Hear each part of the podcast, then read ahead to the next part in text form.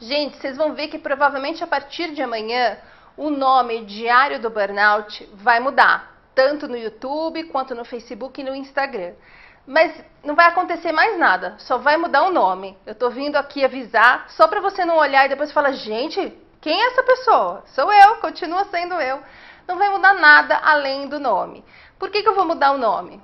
Porque Diário do Burnout não faz mais sentido para mim. Fazia no início, três anos atrás, quando eu compartilhava mais regularmente os updates da minha recuperação. Eu lembro até que no início do Instagram, diariamente, eu fazia updates com as coisas que eu tinha aprendido, com as dificuldades que eu tinha sentido, com os medos que eu tinha, os sintomas, enfim.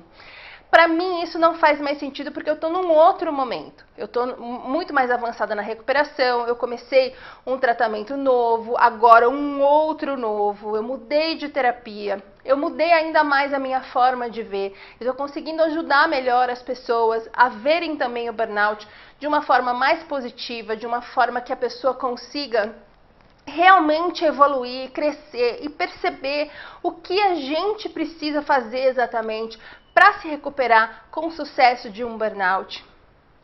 E o nome não faz mais sentido para mim. Aí você fala assim: "Ah, mas e daí? Todo mundo já conhece o nome?". Gente, eu não sou blogueirinha. Eu faço as coisas com o propósito que eu sinto. Para mim, incomoda chamar diário do burnout.